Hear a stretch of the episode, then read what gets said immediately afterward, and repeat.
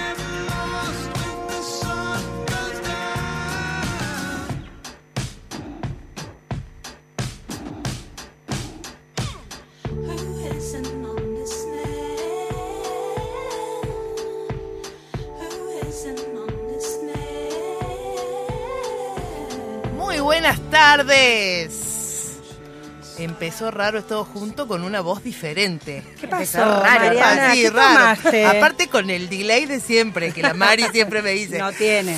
Ay, Dios, bueno. ¿Qué acá- tomaste, Mariana, que estás así? Le entraste al Le- Fernet. sí, sí, desde las elecciones quedé así.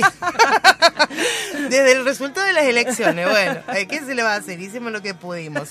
Bueno, les habla Gabriela Jeremian acá tratando, intentando asemejarme en algo a Mariana Ortecho. Buenas tardes, Georgie Remondino. Hola, buenas tardes. Yo estoy intentando asemejarme a Georgina Armandino. Flaquita, Ale. Peloso, ¿cómo andamos? va? Vamos a decir el buenas tardes pertuti de Mariana Ortecho. Eso, bien, para no bien. olvidar. Y también nos acompaña en la mesa Roti Bustos, nuestra encargada de redes, Nuestra de belleza memes, sí. joven. Hola. Hola Roti, ella aportando ahí hoy al guion porque no sabíamos qué hacer con este tema. La Estábamos verdad. literalmente era- adentro del agujero. Para no, aclaremos a la audiencia Sí, de sí. qué agujero estamos hablando para no dar falsas Y expectativas. bueno, en este contexto podríamos hablar de varios agujeros. Bueno, Exacto. primero completemos la presentación. Eh, bueno, el resto de nuestro equipo, Mariana Ortecho, en realidad la, la cabeza de este proyecto, Juli Huergo, Flor Páez, como siempre. Eh, en, la, en los controles, Cele Pereira, nuestra operadora genial. Y por supuesto siempre nos acompañan Sabri Bustos, eh, Luli Jaime y Zulma Capriles. También tenemos que recordar que y agradecer el acompañamiento por segundo año del Centro Científico Tecnológico CONICET Córdoba, a quienes le agradecemos por supuesto que nos eh, acompañen este segundo año. Gaby, ¿nuestro programa se puede escuchar en algún otro lugar si no lo escuchamos en vivo? Eh, no sé, la verdad. No, sí, sí, sí. ¿En, eh, ¿Dónde lo podemos escuchar, En Plaquita? Spotify. En Spotify, Es bien. Arroba raro todo junto. Bien, en Instagram nos siguen en arroba raros todo junto también. Bueno, y el tema de hoy, la verdad que haría falta, no sé, un curso. Agujeros mínimo. negros, agujeros negros. Es oscuro el tema. Es oscuro el tema. Es oscuro el tema, por suerte como siempre tenemos gente que nos va a, a desburrar un poco sobre estas cosas, pero bueno, Tal cual, pero aparte, o sea, es un tema que se puede vincular perfectamente a la actualidad. Sí. O sea, claro, podríamos preguntarle a la audiencia, podríamos preguntarle a la audiencia, ¿a quién mandaría o qué cosa de la actualidad, qué Uh, objeto, no qué experiencia, qué persona o personaje, qué ser vivo del mundo animal, vegetal, Mm. ¿sí? humano, mandaría a un agujero negro? No tientes a la audiencia, por favor. ¿A dónde nos tienen que mandar mensaje? Al 351-3077-354 o en Instra- Instagram, arroba es raro todo junto. Eh, si quieren participar también por los premios del día, nos dejan sus tres últimos números del DNI y su eh, nombre. Eh, los premios de hoy son Fábrica de Plantas, nos regala un árbol nativo.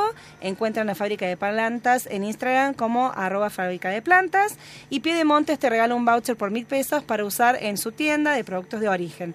Encontrás a Piedemonte en Instagram como arroba pie.d.monte y en Avenida Ticera, el 790, en el talar de Mendialazo. Bueno, muy bien, gracias Georgie.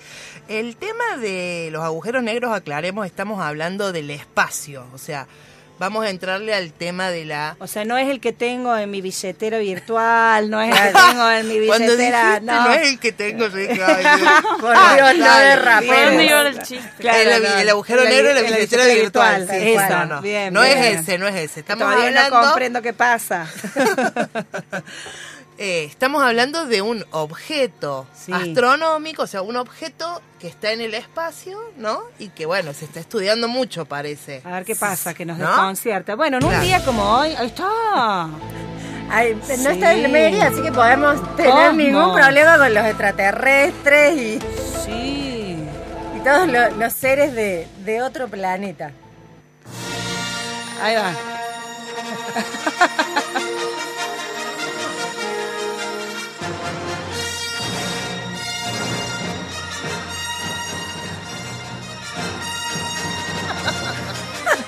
Sí, el cine ha hecho dulce con los agujeros negros, con el espacio, con Armagedón, digamos la verdad. Star Wars. Eh, Con Star Wars, sí, o sea, la ciencia ficción. Bueno, vamos a ver, vamos a ver cuánto hay de ciencia y cuánto hay de ficción, ficción. hoy sobre este tema, ¿no? No nos ayudará también a entender qué pasa con el eclipse, porque ahora la tarde está el eclipse de luna, ¿no? El Yo- eclipse nos ayuda a entender cómo estamos hoy. ¿no? Claro, claro, sí. Yo estoy esperando que me diga, por Dios, que me explique por qué nos pasa lo que nos pasa. Bueno, vamos a ver, hoy tenemos un invitado, por supuesto, como siempre, un físico que nos va a desburrar sobre estas cosas de estos eh, objetos Tal cual. de, de- sí del, del cómo se dice Este del universo del sí, espacio como esa llama. dimensión desconocida. exactamente esa dimensión desconocida a mí lo que me gustaría preguntarle es cómo se sabe tanto si uno no se puede aproximar a ese objeto no o sea hay mucha tecnología puesta en juego ahí Sí, ¿no? leíamos que, por ejemplo, los, los avances que suele haber en, en intentar como reconstruir imágenes de, por ejemplo, los agujeros negros, que han salido noticias que han sido, por ejemplo, fotografiadas muy bien, el último agujero, un agujero negro, supongamos, lo que en realidad cuando lees un poco más, en realidad no son fotografías, son como cual.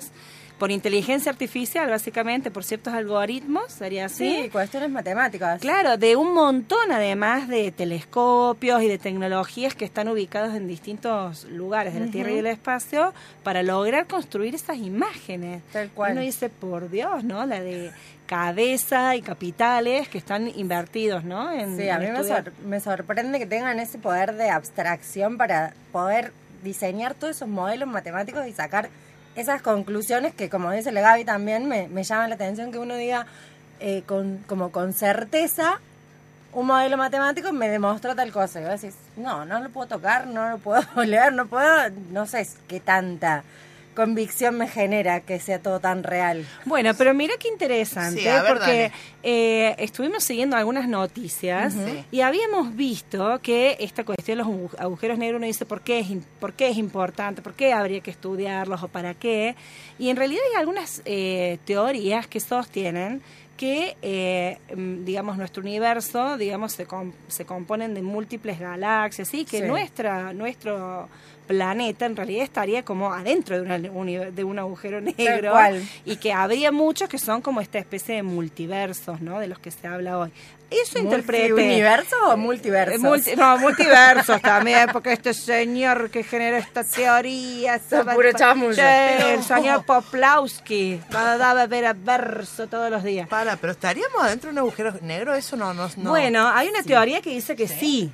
Hay los, los científicos de la Universidad Nacional de Australia tienen una teoría de que estamos dentro, que esta galaxia está dentro de un agujero negro. Claro. O sea, como que en definitiva no, no, no sé todavía bien, porque si vos te pones a leer, supuestamente lo que entra dentro de un agujero negro pierde una dimensión, entonces sería como un universo de cuatridimensional, lo cual te genera Ay, ya como flaca, un conflicto.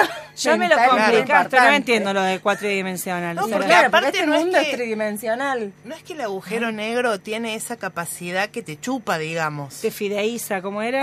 Claro, te espaguetiza. Te espaguetiza. Era, ¿no? Claro, Por la por gran eso. no sé qué. Es no como sé la, si la fuerza de la gravedad. Una como cosa la fuerza de la Claro, gravedad, como, claro. Es, como que es extrema, pero justamente eso es lo que me llama la atención, pues si estamos dentro de un agujero negro, estamos como al horno con papa, porque no podemos salir y vamos a seguir como... Sí. Yo eh, me gustaría preguntarle, porque voy anticipando la audiencia, nos va a acompañar Manuel Gallo, me gustaría preguntarle si vamos a poder comprar alguna parte. Ah, ¿No? De un agujero negro, seguro. Seguro. Porque Sí. hoy estuvimos viendo las noticias y recuperamos este de... Sí, desde ya te lo de- digo. Del Tirri, de, creo que es pariente de Tinelli. Sí. o algo Ah, que es el había primo de Tinelli. Primo de Tinelli. Sí. Que compró hectáreas, no sé qué, en Cuatro la luna. acres se clavó. Cuatro la- acres. Que yo quisiera saber es quién le dio el título de propiedad. O sea, quién es el titular de la luna para que le entregue el título de propiedad. No sé, Sí, dice que está en negociaciones con la NASA, con no Que sé tiene qué. el pasaporte a la luna. pasaporte lunar. Pero yo se lo firmo y lo mando derecho, no hay ningún problema. Va a arruinar la luna, no seas tan mala. Sí, sí, Mejor le vendamos. Pero escu- 200.000 acres de un agujero negro y que, Que entre. y que entre nomás. Claro, pero aparte dice que lo pagó con tarjeta de crédito. O sea, le salió muy barato, No, lo compró en oferta. Gaby, ¿Cómo es? Sí, es Es el negocio del dijo. siglo, escúchame, cómodas cuotas. Ahora 12, te sacas la tarjeta de crédito, Sí. te compras un pedazo de agujero negro, pero mira, garantiza. Y después, aparte de hacer algún negocio con algún político de acá, clavas un Claro, loteo Un loteo. y urbanizás la Sí, luna. De una. No te hace falta topadora, nada. Tal cual. eh, Ahí ¿viste? seguro no tenés árboles que derribar, Nada, nada. nada, nada. Ay, Claro. chicas, pero qué Sí, yo- lindo. nosotros te, te garantizamos que si es tu sueño, vas a poder ir. Porque aparte esto de que, viste que hay una tendencia a la vida tranquila, Claro. viste, lejos del bullicio, del smog, la luna es espléndida para eso. Y el agujero El negro... agujero negro es mucho más silencioso, me lo imagino, porque ahí como No, que con la música sale. no. Yo me lo imagino con la música de Cosmo que puse recién No, pero ese debe ser en el, en el horizonte de sucesos, como en el límite. Claro, Porque claro. hay otra teoría que también dice que no estamos dentro del agujero negro, Sino sino, en que el estamos horizonte, en el horizonte de de sucesos. Mm, claro, como en la O sea que estamos a punto de ser absorbidos. Claro, ahí. Sí, o bueno. También Y- hay otra teoría que dice que los agujeros negros no existen, o sea que Claro. tenemos que preguntarle a cuál de todas las teorías adhiere Emanuel. Claro. Sí. Le vamos a preguntar a quién votó primero, por la duda. Si lo mandamos al, al agujero negro o no. Le vamos a decir, en el agujero negro, negro, Negro. ¿está a la derecha nuestra Argentina? Fue chupada por esta, por la gravedad. Más que chupada, fue como expulsada y nos la mandó para acá. Fue, puedo decir que fue el proceso inverso. Claro. Salió. Lo- mejor se los devuelvo. Eh, No, eso es muy, muy grave. Si ya te rechaza un agujero negro, ya no, no hay, no hay otra cosa. No hay tu tía, o No sea, hay, es no como van. Bueno, y también había, eh, habíamos visto, recuperado algo de esto de cómo analizar los agujeros negros en relación con nuestra vida, las bondades que tenía, del Yo lo único que sé es lo mismo que decía Leo Giorgi, que estamos en el proceso de espaguetización y tratamos de unir el, el tiempo-espacio entre el primero de mes y el fin de mes. Es lo único que sé. Claro. De que todo sea en un solo momento y espacio.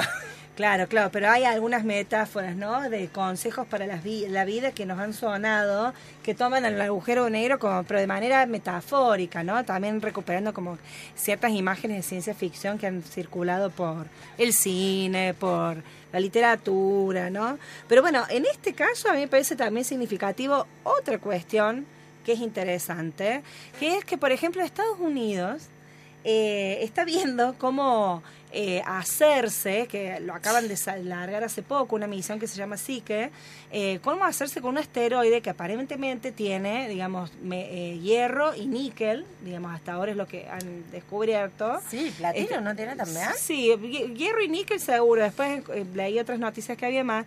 Es que, bueno, de alguna manera quieren conquistar, digamos, el, el, el, el espacio hace rato, ¿no? Claro, Pero se bueno, quedaron sin oro acá, entonces Claro. quieren buscar Pero, afuera. claro, esta misión que tiene un fin aparentemente científico, que es como tratar de entender si estos asteroides se tratan del núcleo de antiguos planetas que han, se han extinguido o se trata de otro fenómeno, pero bueno, en realidad son un, este asteroide en particular es un- una fuente sumamente interesante de estos materiales, estos metales sumamente preciados. O sea que vos decís el extractivismo no solo en la Tierra, sino en el Claro, cielo. en el cielo, el extractivismo en el cielo y en la tierra, tal Sí, cual. la propiedad privada, porque yo no Tal sé quién cual. le dio, digamos, así como se le dieron al Tirri en la Claro, luna. ¿quién le dio a la NASA La autoridad, tal cual.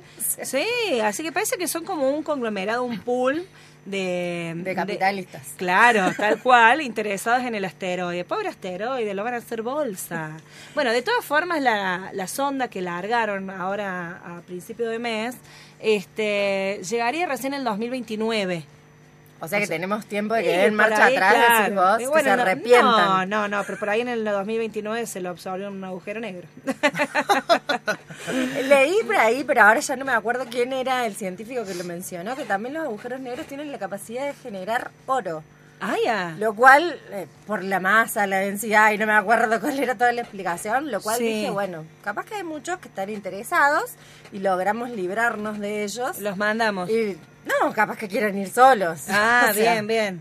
Como la fiebre del oro, nada Claro. esta vez, digamos, en, En los agujeros en negros. los agujeros negros, claro, en el, en el espacio. Bueno, acá José, nuestro eh, oyente fiel, hermoso, nos dice que la verdad que no le alcanza la cantidad de caracteres ni tiempo para escribir a todos los que enviaría al espacio. Así que, sí, sí, sí. Bueno, hay una lista larga, me parecen varios. Bien. A ver. Sí, sí, sí, estoy leyendo el mensaje de José porque no lo encontraba. Bueno, muy bien. Le vamos a preguntar todo esto a, mm, a Emanuel Gallo que nos va, en- nos va, a, A nos va a desburrar. porque claramente esta introducción está siendo un agujero negro, ¿no? Hasta acá llegamos. Hasta, acá llegamos. se nos está acabando el gas. No. Sí. Pero Eh, escúchame, sí. tenemos una definición de agujero negro. A ver, Porque dice que es un ámbito de gravedad máxima, Sí. ¿no? Algo así como la derecha argentina, ¿no? Claro. O sea que fu- fuera de broma, es un ámbito donde todo lo que de alguna manera se la absor- absorbe hace que desaparezca, ¿o no? Sí. Bueno, cual. Si desaparece, ya sabemos, digamos, que cualquier analogía entre el ámbito de gravedad máxima y la derecha Y la realidad. Claro, sí, sí. Hasta ahí estamos seguros de lo que es, Es un culpa agujero de la negro. física. Bueno, y hablando de también- física, ¿Qué? Newton y Einstein. ¿Qué pasó? No, porque parece que toda la teoría esta de explicar la gravedad y que nos preguntamos los otros días sobre eh, algunos de los estudios que hace Emanuel Gallo, Sí. que preguntábamos, che, que ¿hay otras teorías de la gravedad que no sean, por ejemplo, la de la de este Einstein? Sí. De la relatividad sería de él en realidad. Newton era de la gravedad. Bueno, y vos estuviste investigando un poco que hay otras teorías para explicar cómo funciona en el espacio. Claro, claro, porque cuando empezamos a indagar sobre lo que hacía Emanuel y lo que él nos contaba, eran eh, teorías alternativas de la gravedad. De la gravedad. ¡Wow! Era un Dijimos, flash. ¿qué más existe? Sí, también le vamos a preguntar. Hay Claro. otras teorías, o sea, en el espacio estimo que el tiempo, eh, el espacio, o sea, la, la fuerza, energía la circula de otra manera. claro. ¿No? Tal cual, Claro. dicen que mientras más lejos, más, más rápida es la velocidad. Mientras más lejos está. Lo que pasa es que también a mí me interesa em, saber, por ejemplo, respecto de eso, de si la teoría del Big Bang es, la adhiere, porque es como que todo lo que está más lejos de la Tierra, pero onda, que esta galaxia es el centro del universo desde esa teoría. Todo lo que está más Mm. lejos de esta galaxia se mueve a una velocidad mucho mayor que la que podemos conocer. Y vos decís, pero ¿por qué seríamos nosotros? Claro, bueno, capaz que porque los modelos teóricos se construyen en relación a lo conocido acá, no, va, no sé, Claro, digo, capaz, puede no ser. sé. Pero, sé, pero yo me refería a algo más básico de la gravedad, porque hemos notado que Newton y Einstein tenían los pelos así, que daban calambre, entonces cómo nos iban a preguntar estos hombres, digamos, Claro, qué sí. problema hay con la gravedad. la teoría Sí, ahí sí, hablando- funcionaba pero ojo que ojo, ojo porque Newton y Einstein no podían acercar un ventilador a un agujero negro, Ay, un, no. un secador de pelo para Ah, no. peinarse, y no ser. porque dicen que tira mucha energía. Ah, claro, por eso el se frizz. prende fuego. Claro, pero por eso. ¿sabes? Capaz que por eso tenía que no funcionaba la ley de la gravedad en sus pelos. Claro, Porque por la eso- de Einstein claramente iban para arriba. Newton usaba peluca, parece. Pero de Y tenía frizz Sí, el frizz era el problema frizz. de ellos. Por eso estudiaban la gravedad. Se Sí, poner una peluquería en el, Sí. en el agujero negro, cosa que, listo, te sacan Claro. frizz en dos segundos. Ellos se preguntaban, ¿qué es lo que desafía la fuerza de la gravitacionalidad, mi pelo? Eso era el problema de ellos en realidad. No era ni la manzana, ni la relatividad. A Emanuel también le vamos a preguntar qué es esto de que hace poco han captado una imagen más nítida sobre Sí. un Sí. agujero negro. Con Sí. el bendito telescopio ese James Webb. Claro. Que, claro, Pero ¿cómo puede tuvo ser si es un agujero negro? No Ese- entiendo. ese boludo. parece Aparte, que es otro. era tan nítida esa imagen, ¿o no? Claro. O sea, No, pero ahora en abril. Porque Ah, la- claro. la- es la vez que vino El James, Emanuel. claro. a mí me ¿no? pasó el momento A que ver. salió la primera imagen. A ver, a ver. Va a sonar reburra esto, No, pero no, no. me pasó que yo pensaba que ya existían imágenes de agujeros negros y, Ah. y cuando me enteré de que esta era la primera imagen, imagen que había en agujero negro, eh, nada, fue como, ah, Claro, feo.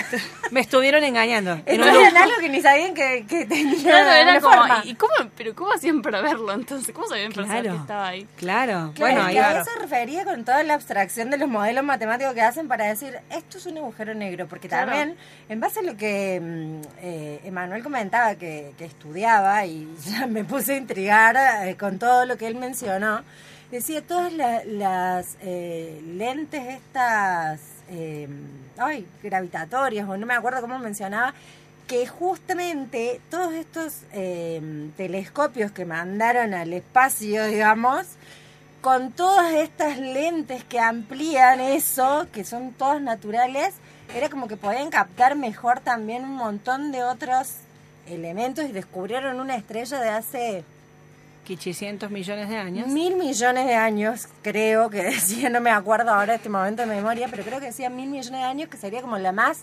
antigua detectada por todas estas cuestiones nuevas, con todos estos claro. lentes naturales del espacio que lupas o algo así decía. Ah, la miércoles. Sí, bueno, una cosa que decía, pero realmente, avance, o sea, claro. la cabeza, yo quisiera estar adentro de la cabeza de ellos para decir cómo se les ocurre hacer todos estos modelos matemáticos para estudiar esas cosas que Claro. suponen que existen hasta que, bueno, hoy pueden comprobar algunas cosas de ellas. Claro. Es que algo que tiene es que para mí es muy intrigante y al mismo tiempo complicado cuando lo ves de cerca, porque así es, o sea, hay que ser un, un genio para reconocer todo eso.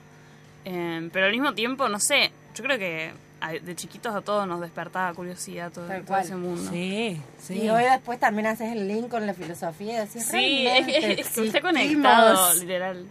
Claro. O todo es una gran Matrix. Claro, bueno, sí. vos hacías una pregunta, ¿no? Cómo el agujero negro remite al principio y al fin de todo, Claro. ¿no? Claro. Qué interesante esa figura. Y por esa teoría del Big Bang de que, o sea, como, ay, no sé, pero como que el universo se encontraba en, En una especie de semilla, en una partícula, y esa partícula explotó. Y justamente esa, esa semilla, esa partícula se encontraba dentro de un agujero Agujero negro. negro. Entonces Claro. sería como una especie de de inicio y de fin al mismo Claro, tiempo. porque- claro, claro, claro. Sí, es bien interesante, porque parece que estuviera ahí como el engranaje de la maquinaria del sí. universo, Claro. ¿no? No, sí. Bueno, eso que vos decís, esa imagen tan nítida que han eh, logrado en abril de este año, creo que lo Sí. publicaron, Sí, sí. es de un telescopio que es el Even Horizon Telescope. Ah, es otro. El. EHT en cordobés, que parece que no es un único instrumento, sino que son un consorcio de telescopios. Eso está buenísimo. Digamos, poder pensar cómo después integran trabajo teórico y trabajo científico imágenes obtenidas desde distintos, no sé, dispositivos para lograr esas imágenes. O es un loop espaciotemporal, como decía. Claro. puede suceder, Sí. puede suceder. Claro, como el día de la marmota y estamos acá. Claro, sí, sí, sí, sí, sí, totalmente.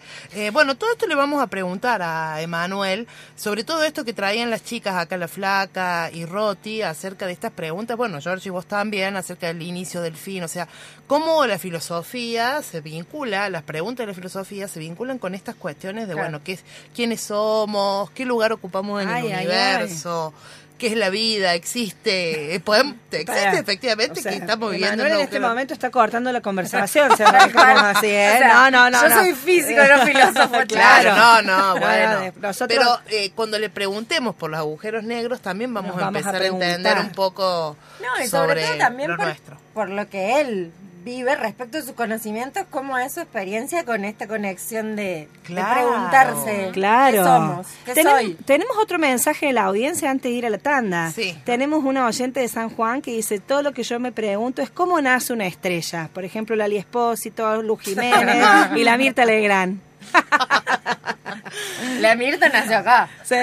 No, y más Porque que antes no estrella. la conocía nadie. Y si fue estrella, ahora está estrellada. O sea, bueno. Es asteroide. Bueno, cerramos esta primera parte del programa, vamos a una tanda y volvemos con nuestro entrevistado para conversar sobre agujeros negros. Raro es todo junto. Humor e investigación en la tarde del sábado.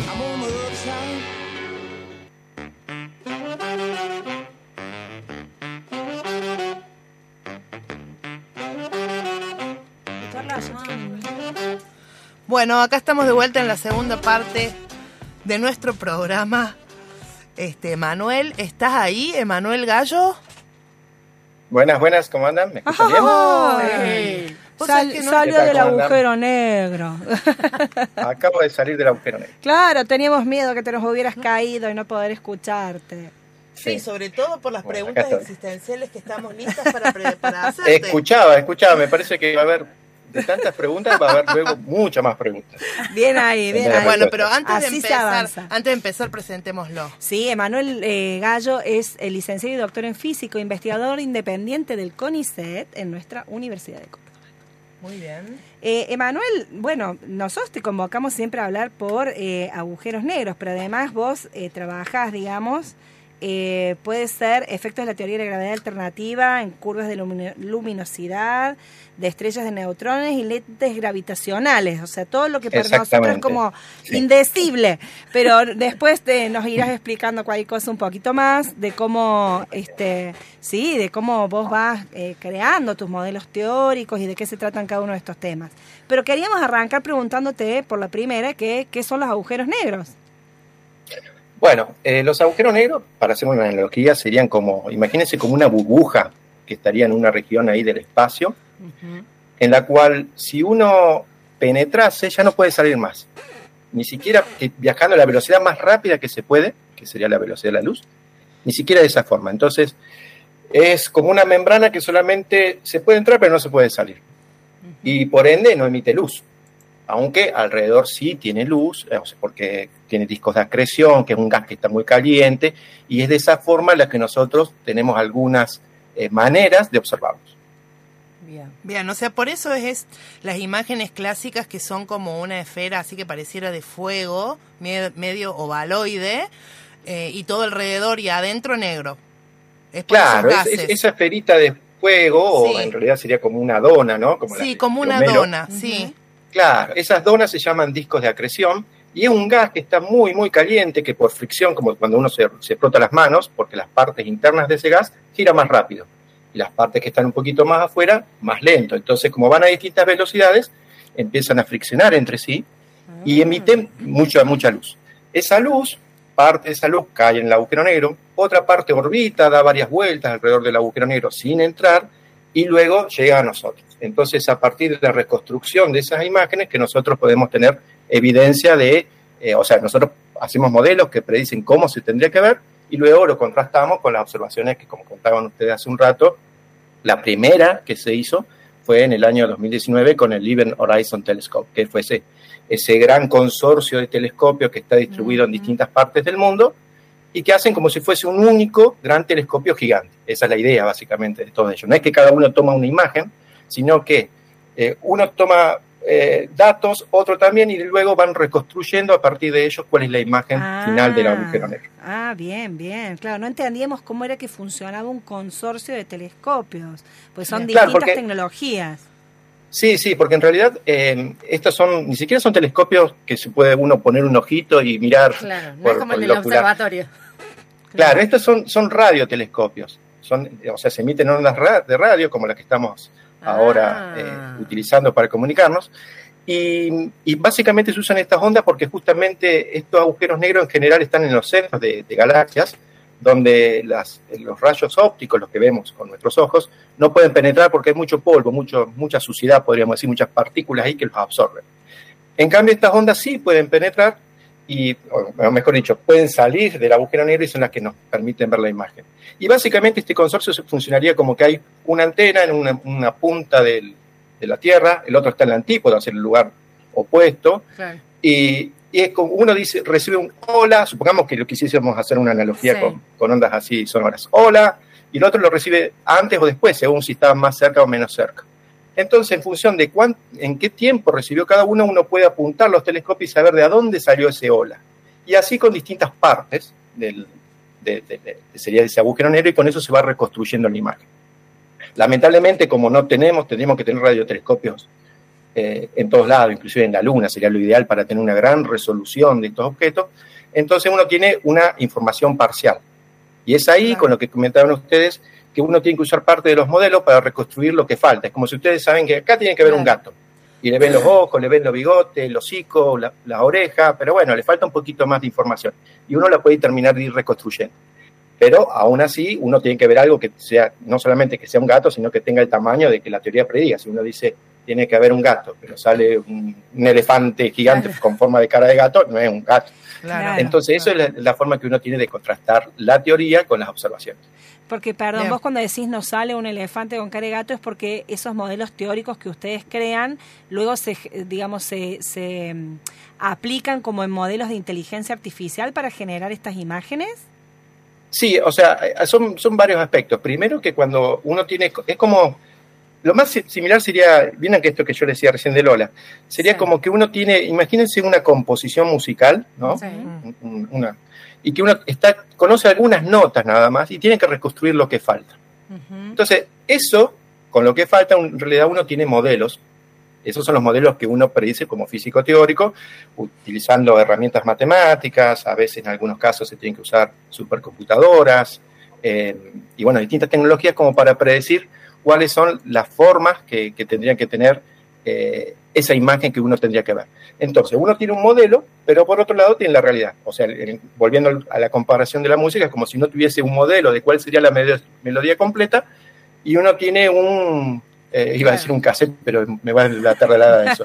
Eh, es como si uno tuviese eh, un, un disco rayado y que en algunas partes se escucha bien y en unas partes no. Esa sería la observación. Claro. Entonces uno puede terminar de reconstruir. Compara las observaciones con los distintos modelos y ve cuál es la que mejor encaja. Y así se reconstruye la imagen, básicamente. Lo que sucede es con la inteligencia artificial, que eso que hablaban que en abril se, se dio una mejor Sí. imagen, sí, ahí sí. También se hicieron eh, un modelo con, con inteligencia artificial para, ver- para que sea más óptimo esa, esa reconstrucción de la imagen. Y eso es con lo que dio una, una imagen provisoria de cómo se vería la que ya se obtuvo en realidad, cómo uno la puede, es como si hubiese pasado por un Photoshop para decir, mira, eh, la inteligencia arti- artificial dice que si vos viste esta imagen borrosa acá, en realidad tendría que haber esto. Y eso básicamente es lo que sucedió con esa imagen mejorada. Bien. Emanuel, ahí en el, en Sí. el googleo que estuvimos haciendo como muy precario, tiki tiki, nos aparecían ¿no? cosas como, por ejemplo, eh, agujeros negros inactivos, agujero de gusano. Bueno, ahí nos podés ahí decir algunas como diferencias. ¿Qué implica que un agujero esté inactivo, por ejemplo? Bueno, un agujero negro inactivo es porque, vieron que yo recién les contaba esto, que al- alrededor del- de, los agujeros negros hay gas. Sí. Ese gas, eh, que, que en el fondo se lo termina de comer el agujero negro, porque justamente al, debido a esta fricción, el gas va perdiendo energía, entonces pierde velocidad y termina cayendo. Y no solo eso, sino que en los alrededores, bien en la vecindad de lo que ustedes llamaban el horizonte de sucesos, el horizonte de eventos, que es la región esa membrana que yo les decía que una vez que entran no pueden salir, muy cerquita, entonces se producen que las, las partículas empiezan a girar muy, muy rápido. Entonces a veces los agujeros negros que se llaman activos son aquellos que tienen eh, grandes chorros, ¿no? Ah. chorros que están perpendiculares, como si vieron este disco que hablábamos que, que Sí. formaba el agujero negro. Bueno, uno que está perpendicular. Y son chorros que se pueden propagar a, a centenares de años luz con muchísima eh, energía, son las partículas que viajan a- a- de esos chorros. Entonces esos son agujeros negros activos. Aparte del disco de acreción, puede ser que de golpe, no sé, haya una nube muy grande de gas que cayó y entonces genera una gran luminosidad. Entonces uno ve una dinámica, la, la imagen del agujero negro va variando a medida que uno la, la va observando. Eh, en cambio, los inactivos son aquellos que están más estables, ya sea porque o no tienen discos de acreción grande alrededor, no están comiendo mucho material, o porque están básicamente en una situación más estacionaria y por ende no, eso- esos cambios no se notan tanto. Entonces, básicamente, esas serían la- las ideas. Podría haber inclusive agujeros negros desnudos, podríamos decir, que no tengan ningún tipo de gas alrededor. Claro. Eso espera a veces algunos eh, se esperan en situaciones de, de agujeros negros, de, porque hay muchos tamaños de agujeros negros, ¿no? Entonces, si uno tiene un agujero negro del tamaño de una, eh, o sea, de una masa, no el tamaño, sino la masa que sea de unas pocas masas solares, o sea, equivalente que tenga 2, 3, 10, 100 masas solares, puede ser que no tenga ese disco de acreción alrededor, que estén solitos, Ajá. y por ende tampoco los va a observar con estas técnicas, porque estas técnicas necesitan que haya algo alrededor que, que emita luz para ver cómo se curva, viaja alrededor del agujero Claro. negro antes de venir a nosotros. Ahí se usan otras técnicas. Bien. Ahí en el origen eh, de cómo, cómo surgen los agujeros negros es la primera pregunta y la otra es, ¿nosotros estamos en un agujero negro? Porque no, nos llegó esa información de que nosotros, el, el, digamos, el, ¿cómo se llama? Nuestro, la Vía Láctea sería... Sí, está la dentro- El universo. el universo. Claro. Que no- estamos en un agujero negro. Eh, A veces Claro. uno ve las noticias y piensa que sí, pero bueno, Estamos en el horno. claro, pero quizás Claro, desde pero la- además, mira, dice Manuel, estamos en el horno y parece que también una de las analogías para entender un, un agujero negro es el horno. Tal cual, Literalmente. Sí, básicamente. Sí, ¿no? básicamente. Sí, sí. Pero para Este, eso vos no, adherías sí, a cuál de las teorías. Sí, respo- respondo esa- esas dos cositas. Una es, ¿cómo se forman los agujeros negros? Bueno, hay muchos mecanismos. Agujeros negros de estos que contaba, de, de- que son de masas estelares, básicamente en general se producen por eh, colapso de estrellas, de estrellas moribundas, que tienen suficiente masa como cuando ya no pueden producir la fusión nuclear, que serían como millones de bombas atómicas, que es lo que las mantienen eh, eh, vivas, en el sentido de que la gravedad haría que esas estrellas con toda esa masa caiga todas el centro pero debido a esta fusión nuclear hace que se mantenga un equilibrio, porque esa- esas explosiones hacen que trate de explotar la estrella. Entonces hay un equilibrio. Pero hay un momento que el combustible ese se empieza a acabar, entonces ya no, no queda más, más nada para, para fusionar y la estrella colapsa. Y cuando colapsa se forman los agujeros negros. Luego algunos de estos agujeros negros también aparte pueden colisionar entre sí y formar agujeros negros más grandes. Ah, Eso es- y después están los agujeros negros supermasivos, que también se pueden producir por, por otros, otros mecanismos, hay varias teorías, no hay ninguna todavía certera, eh, sino que son hipótesis todavía y que en algún momento a través de que avancen las observaciones vamos a poder contrastar las predicciones de, esas, de esos modelos con lo que se observa realmente. Pero sí, hay distintos. Y la otra pregunta, ¿cuál era? Eh, que me habías dicho. La de la Eh, teoría Ah, si estamos en un agujero negro. Sí. Ahí estamos en el horno. ¿no? No.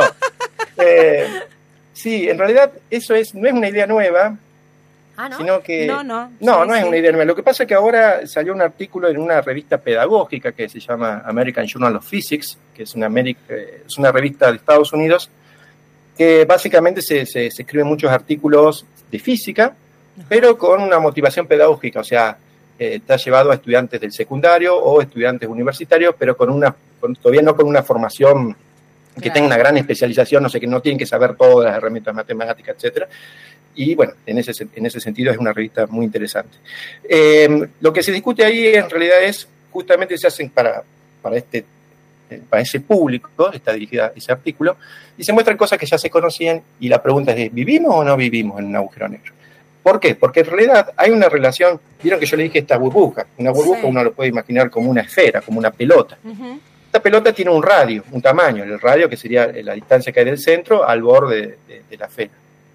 Ese tamaño tiene que ver, está relacionado, no es cualquier tamaño. Si uno tiene una cierta masa, o sea, una cierta cantidad de materia, para que se forme un agujero negro tiene que estar dentro de cierto eh, radio. O sea, todo el, el radio de la esfera tiene que tener cierto, cierto valor. Y bueno, entonces esta teoría, eh, digo, mejor dicho, esto es, eh, en las- lo que se da- ve acá, en esta, ese artículo, es que si uno cuenta toda la masa que habría en nuestro universo, parecería estar concentrada, y aparte eh, se habla del volumen de Hubble, que es ese horizonte a partir del cual todavía nosotros no podemos ver más nada más allá de ese horizonte. Podría haber galaxias, lo más probable que haya, pero todavía no nos ha llegado la luz hacia nosotros. Claro. Entonces, si uno se fija, toda la masa que está concentrada en esa gran esfera del horizonte de Hubble parece como que tiene un tamaño que indicaría, bueno, entonces tenemos que estar en un agujero negro porque está como muy compacta. Pero en Ah. realidad, claro, esa sería la idea, pero en realidad es una hipótesis eh, bastante especulativa, Ajá. porque para que eso suceda tendría que haber, justo de- luego de que termina esa, esa gran esfera de Hubble, ninguna materia, nada. Tendría que ser el espacio-tiempo, inclusive que se llama, bueno, no me quiero meter en cosas técnicas, pero sería como que es vacío, es como, como que uno estuviese lejos de toda materia, y eso es muy improbable. O sea, uno sabe que a medida que nosotros hacemos más observaciones, más lejos, y el universo se está expandiendo, y, y aparte nos llega información de galaxias cada vez que, que- que sucedieron hace mucho tiempo. Todo lo que vemos con telescopios, cosas del pasado, ¿no? Y a medida que va pasando los años, vamos a recibir información de cosas que estaban más atrás en el tiempo y que van entrando a, ese- ese- a esa burbuja, básicamente. Por ende, es muy improbable que realmente vivamos en un agujero negro. Ah. Pero de vez en cuando resurge est- estos modelos, Claro. pero no es, no es que sea algo así que. Para diga, ustedes "Wow". no es una Pero- novedad, claro. Pero Manuel, No, en base sí. a eso que mencionás de que mientras, digamos, más alejado lo que vemos, eh, es- sería como más en el pasado, porque lo que está, digamos, más Sí. lejos es nuestro. Pero ahí es como que nosotros entonces seríamos como el centro del, de, no sé, de la Sí. Interpretación. Claro. Claro, sí, o sea, uno, uno siempre da- o ha escuchado muchas veces la teoría del Big Bang que dice Sí. que si uno mira distintas galaxias, Sí. nosotros vivimos en una galaxia que es un, es un conjunto de millones de estrellas. ¿no? El Sol es una estrella más, pero son millones de estrellas y que realmente están en, en ese conjunto, están en un, en un- tiene una forma como de disco, Sí. también, ¿no? Entonces, y hay muchas de esas. Y cuando uno mira otras galaxias, ve que en general, salvo las que están más cercanas, que están atraídas gravitacionalmente a la nuestra, las que están un poquito más lejos se están alejando. Todas se alejan de nosotros. Entonces, claro, uno dice, bueno, pasemos la película para atrás y ahora se alejan. En algún momento tienen que haber estado donde estamos nosotros, en el centro. recha. Claro. Pero no es, no, es- no es tan así en realidad porque la imagen que nosotros tenemos de un universo en expansión Sí. sería como el, el universo lo, lo pensamos como que es una goma donde viven estas galaxias. Esa goma es el espacio-tiempo. Es una analogía lo que estoy Sí, haciendo, ¿no? sí. Entonces imagínense una goma pero que la tienen como, una hoja cuadriculada o si quieren imagínense una hoja cuadriculada pero hecha de goma. Y que agarran a cuatro personas, cada una en las puntas de, de esa, de esa hoja cuadriculada y le dicen aléjense. Entonces ahora agarren ustedes un punto que esté en la cruz, eh, o sea, vieron que la hoja cuadriculada se Sí. forma en cruces, cuando se intersectan dos líneas rectas, la vertical y la horizontal, en cada, en cada puntito eh, ustedes pueden formar una cruz. Entonces agarren ese puntito. Y cuando las, estas cuatro personas empiecen a estirar la goma, ustedes van a ver que todos las, las- los puntos de las otras cruces que estarían alrededor de ustedes se empiezan a alejar. Claro. Pero eso si ustedes agarran cualquier punto va a suceder lo mismo. En- o sea, cualquier Ajá. punto va a observar que todo a su alrededor se aleja. Es decir, que uno puede tener una expansión y considerarse como estuviese en el centro, pero en realidad no hay un centro especial. Claro. O sea, Todos están en nosotros, igualdad de condiciones. nosotros podríamos ser pasado para otra galaxia. Claro, sí. La misma analogía la pueden hacer con un globo. Ustedes agarran un globo, pinten puntito en el globo, lo inflen van a ver que cada uno de los, de las- los puntos, que serían los análogos a galaxias, se empiezan a alejar entre sí. Y si agarran cualquiera de esos puntos en particular, van a ver que todos a su alrededor se alejan entre sí. Y no hay un centro. Ese globo no tiene un centro, sin embargo, todo se aleja de, de todo. Claro. Y sí, nosotros todo lo que vemos está en el, en el pasado. La galaxia eh, Andrómeda, acá en el hemisferio Sí. sur es más difícil verla, pero el hemisferio norte es muy bonita.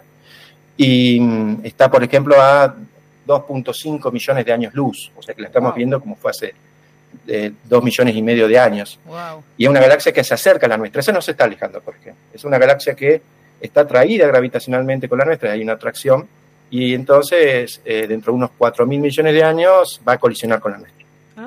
Con la Vía Láctea. Wow. ¿Y cómo se explica? Qué punto interesante, porque la verdad que no lo habíamos pensado, esto de que, bueno, hay en, en esta expansión de nuestro universo hay algunas galaxias que se acercan y otras que se alejan.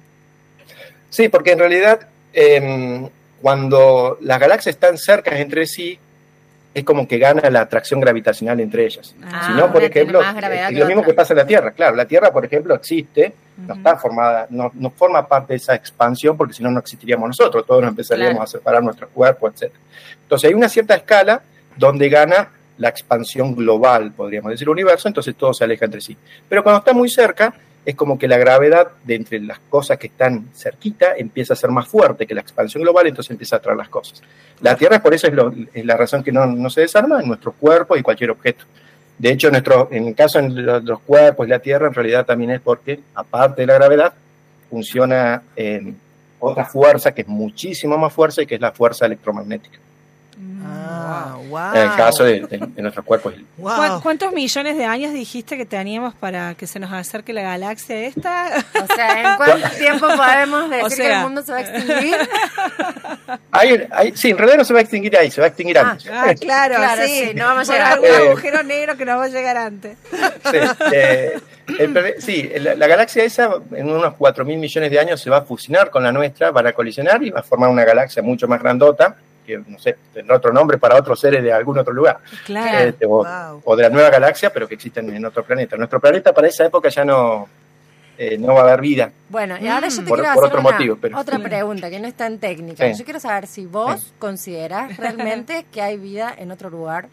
No importa si no es la vida como la conocemos acá, pero que hay, si hay vida en otra parte del universo. La Quiero saber, flaca se quiere ir. Tú, Estoy esperando a dónde sacar el primer vuelo para ir. Cualquier cosa, no importa. Decile algo, que Manuel, decile Lo, algo. lo que sea es mejor que estar acá. Eh, sí, mi punto de vista, digo, de, de cuando uno tiene la noción del, del tamaño Sí. del universo, de la cantidad de planetas que hay en el universo, eh, sería, de- como, bueno, Carl Sagan alguna vez había dicho, sería demasiado desperdicio de espacio, ¿no? Que no Ah. existiese vida.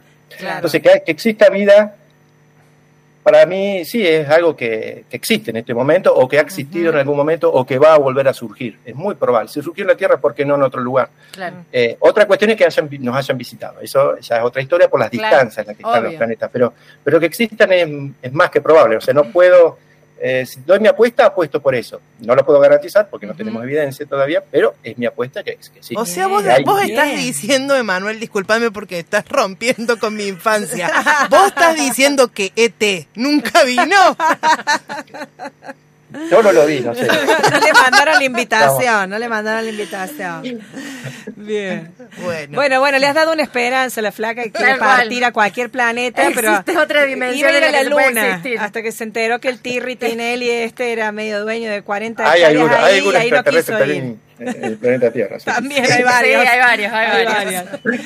Emanuel, te hacemos una última pregunta. Nosotros te Sí. queríamos preguntar también, ya que te preguntamos tus, por- tus posiciones personales respecto a algunas eh, temáticas como esta, la existencia por fuera de la vida, por fuera de la Tierra, eh, ¿cómo vos, eh, como físico, ¿no? haciendo física teórica, llegás a interesarte y te acercas a esta temática de los agujeros negros? ¿Cómo es que llegás a estudiar estos temas? Bueno, yo en general, eh, está buena la pregunta, porque creo que gracias a, a por ejemplo, cosas como las que están haciendo ustedes, a la divulgación. Ajá. La divulgación me parece que es importantísimo, ¿no? O sea, eh, puede ser una di- divulgación de, de un científico o de lo que hacen ustedes, que es dar lugar a los científicos para que comuniquen lo que hacen. Y en mi caso fue a través de literatura. En mi época, me acuerdo que en esa época había era un, eh, un libro así recontra famoso, el de Stephen Hawking, que fue un sí. físico teórico eh, muy famoso que falleció hace un- unos años. Y que se llamaba Una breve historia del tiempo. Y ese libro a mí me, me hizo explotar la cabeza y dije, bueno, a esto me quiero dedicar. Así que fue, eh, fue un Ah, clic que hice con interesante. Mentira, era todo mentira. O sea, o sea, vos me sacaste de té. Pero justamente Stephen no fue el último que antes de fallecer dijo que los agujeros negros finalmente no existían. Eh, sí, en realidad no, es- no es que dijo que no, no, no existen los agujeros negros, sino que se refería a, a que se evaporan y, y la teoría de Ah. la información, pero bueno, es alguna cuestión más compleja. ¿Qué pasa Ah. con la información que cae en un agujero negro? Si yo Ah, tengo un bien. libro en un agujero negro, ¿qué pasa con esa información? ¿La pierdo o no? Uno podría decir, sí, la perdí, está ahí adentro. Eh, como cuando quemo un libro. Pero cuando quemo un libro, yo en principio podría reconstruirla. Si yo supiese dónde está cada partícula de la ceniza, podría agarrar y saber el movimiento, lo, lo hago la película para atrás y podría reconstruirlo. En cambio, en un agujero negro, en principio no. Y sin embargo, eso está en contra con eh, la teoría cuántica que dice que la información no se crea ni se destruye.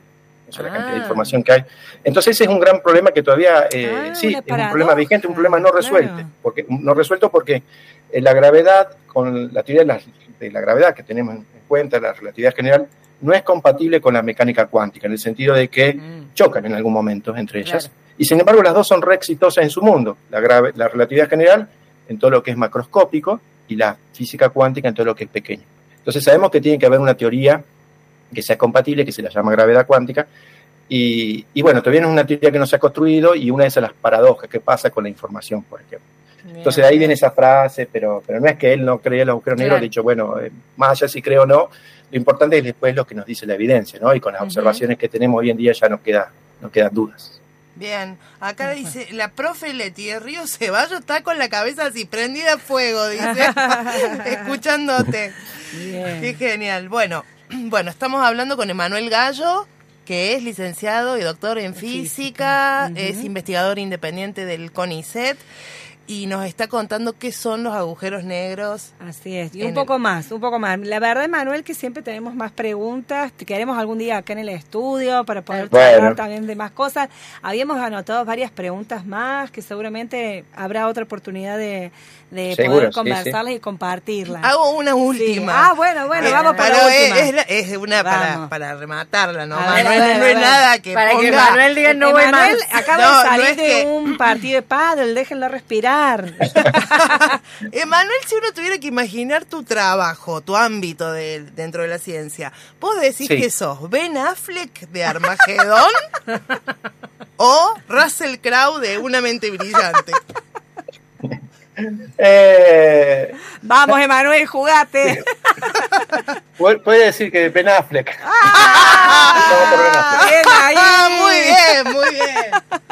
Muy bien, muy bien. Bueno, bueno muchísimas gracias. Gracias, muchísimas Emanuel. gracias Bueno, por, no, gracias a ustedes. por, por todo, por todo. Eh, nosotros siempre agradecemos a que los científicos, así como vos decís, eh, eh, encuentren en, en nuestro programa de radio un espacio para difundir este conocimiento que se produce, porque Manuel, no sé si lo dijimos, es investigador también con sede en, eh, en el FAMAF, ¿no? En la Eh, Universidad sí, de Córdoba. eh, en la Universidad Nacional de Córdoba. Entonces, producto del conocimiento, lo que él comparte es producto del conocimiento de nuestra universidad. Así que encantadas de compartir esta conversación con vos. Y sobre todo que también Bueno. pueda bajar a este plano lo- los conocimientos que él tiene que son inmensos y que nosotras podamos entenderlo. Claro. Bueno, muchísimas Bueno, gracias. Muchísimas gracias a ustedes. Un abrazo, Emanuel. Chau, chau. Igualmente, chao, chao. Ben Affleck. Ha sido Vamos Ben Affleck todavía. en Raro es todo junto. Esperemos que la próxima venga Claro, en persona. Vamos a estar las seis acá. Este ha sido un último Raro es todo junto con el Ben Affleck de la Universidad Nacional de Córdoba, Emanuel Gallo. Bueno, nos despedimos entonces. Hasta el sábado que viene esperemos que Mariano Ortecho repunte el sábado que viene. después, el agujero negro. Y venga. después de esto y no, no, no, no nos saque del equipo. Por favor, volvé Mariana. Gracias Ale Peloso, gracias Georgie Remondino, gracias Cele Pereira por estar ahí musicalizando, acompañándonos a nosotros. Hasta el sábado que viene. Chau, chau. Adiós.